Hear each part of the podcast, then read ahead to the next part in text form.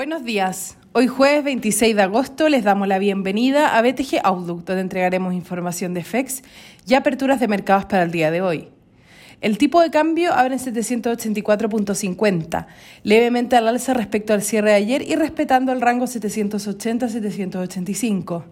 Los mercados globales transan a la baja previo Jackson Hole, luego que el S&P 500 cerrara ayer nuevamente en máximos históricos rozando los 4.500 puntos.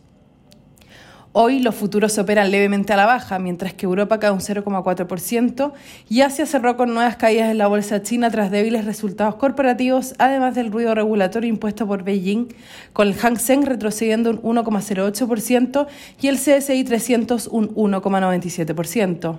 Los rendimientos de los bonos del Tesoro americano operan al alza, al igual que el dólar a nivel global. El cobre cae un 0,37% y el petróleo lo hace en un 1,10%.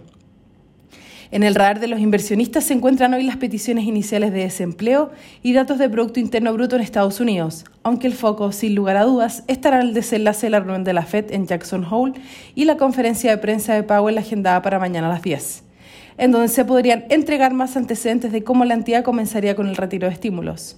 El mercado se encuentra dividido respecto a los plazos y cuándo se anunciará el tapering por parte de la Reserva Federal.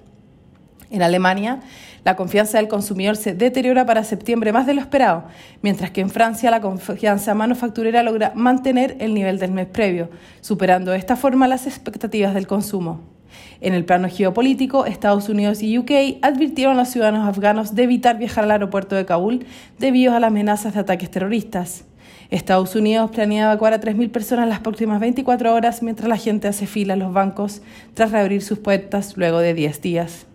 El tipo de cambio abre en 784 y continúa transando en el rango 780-785, marcado por el bajo volumen de los últimos días a la espera del simposio de la Fed para tener más antecedentes del movimiento del dólar a nivel global.